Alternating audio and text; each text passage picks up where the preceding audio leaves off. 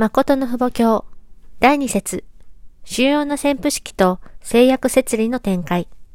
誠の父母様は1993年1月3日、制約時代の開幕を宣布された後、8.1節の宣布。世界平和統一家庭連合定着と道元解消宣布。天地父母、天中安息権。7.8節宣布。制約時代と天上、地上天国完成宣布。天地父母、天中勝利祝賀宣布。天地父母、天中統一解放権。9.9節宣布。天地父母、天中統一解放式。3.10節宣布。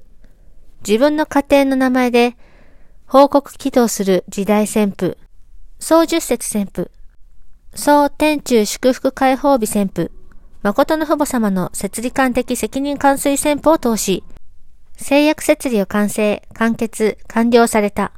誠の父母様は、このような一連の宣布を通し、数千年期を迎えて展開される天中平和統一国の設理を準備されたのである。8.1節宣布。1993年8月1日。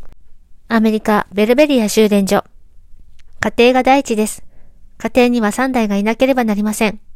祖父母と父母は王と女王の位置です。次の世代は将来王になる王子と王女です。誠の父母の理想を中心として家庭を建てるのです。何者もそれを犯すことはできません。永遠に定着するのです。なぜでしょうか？太陽が昇れば、あらゆる被造物はその昇る太陽に向かうようになっています。同じことです。アメリカの万物が誠の父母を仰ぎ、一つになろうとするのです。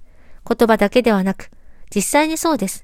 それで、アメリカの50の州に勝利の基盤を築き、神様が祝福したあらゆるその根、個人基盤、家庭基盤、士族、民族、国家、世界、天中の基盤を、今朝、神様と誠の父母が一つになって、イーストガーデンに向けさせるのです。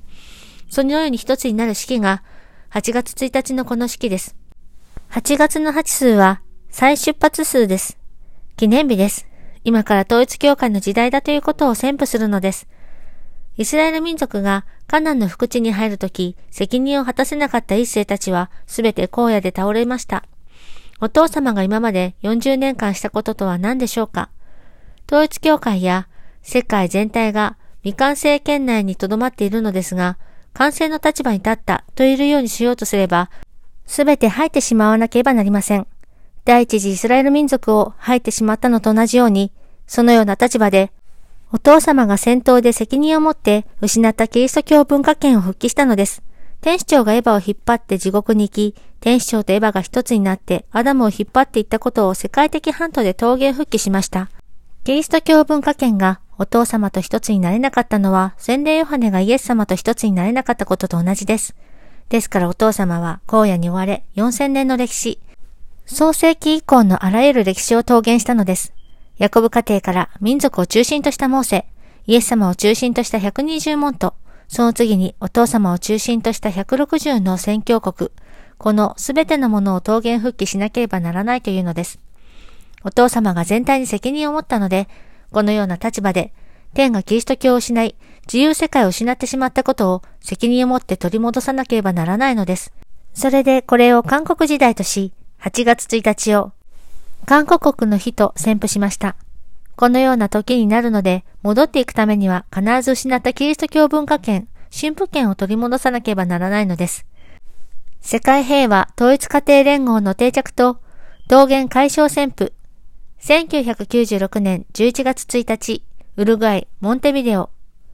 1952年から40年間で全てのことを桃源し、1992年に女性解放の基盤の上でお母様をお父様の横に大東な位置に立てました。その時からお父様の権限をお母様に譲り渡すのです。3年から4年以内にお母様に譲り渡すというのです。その道を歩んでいます。1997年までに全て生産しなければなりません。それで急ぐのです。やり残せば問題が起きます。このようにして、世界平和統一家庭連合が定着できる基盤を築き、桃源解消宣布式までしなければならないのです。お母様が世界的メシア基準で士族メシア基準と家庭的メシア基準を連結できる地がありません。ですから、イエス様が洗礼ヨハによって失った33年の生涯を代表する33人を立て、その国の主体と対象を結びつけるのです。このようにしてお母様が行くことのできる橋を架けるというのです。それで、お母様が南米からアメリカ、日本、韓国まで行くにあたって33人を中心として、広々とした太平原のようになっていたものを連結させました。お母様をお迎えするのに、あらゆる生成を尽くしたので、南米で全てのことが成し遂げられるようになりました。南米が問題だったのですが、そのように成し遂げられました。北米には今、私たちが築いた基盤があるので、いつ行っても集会をすることは問題ありません。ガイン・アベルの16カ国を中心として、これが32数なのですが、お母様まで含めれば33数と同じになります。家庭的メシア権、士族メシア権、国家的メシア権をすべて成し遂げて、世界的メシア権が地で循環できる基準ができているので、世界の家庭が初めてこの地上に着地できる時が来たというのです。ですから1996年7月30日、アメリカのワシントン DC で世界平和統一家庭連合の創設大会をするようになりました。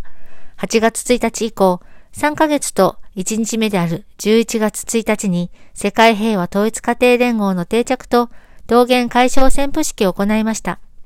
このようにすることによって、全世界の家庭は放っておいても統一教会を訪ねてきて祝福を受けるという運勢に入るのです。今まで私たちはエデンを復帰してきました。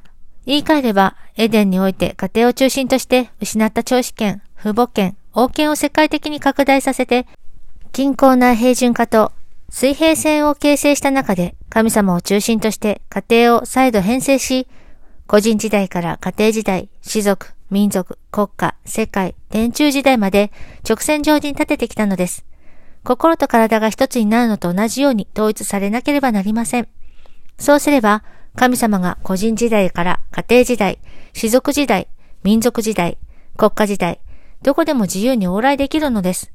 ところが、サタンが反対できる条件が成立しているので、父母様が世界平和統一家庭連合の定着、数多くの家庭の定着と道元解消式を宣布したのです。皆さんの父母以上に誠の父母にはべり、誠の父母から祝福を受けることによって、初めて誠の父母が勝利したものを相続することができます。誠の父母が勝利したものをその息子、娘が相続できる権限は、サタンも神様も否定できないというのです。それが桃源解消です。世界平和統一家庭連合が定着して、誠の父母を父母としてはべり、絶対過程で講師、中心、成人、精神になり得る愛を持って一体になった息子、娘になるとき、初めて誠の父母が完全に勝利したもの、すなわち神様の全権を相続できるというのです。本日の訓読は以上となります。このゴリブルでは、ご視聴していただいている皆様のご支援で成り立っております。詳細は、ゴディブル .org をご覧ください。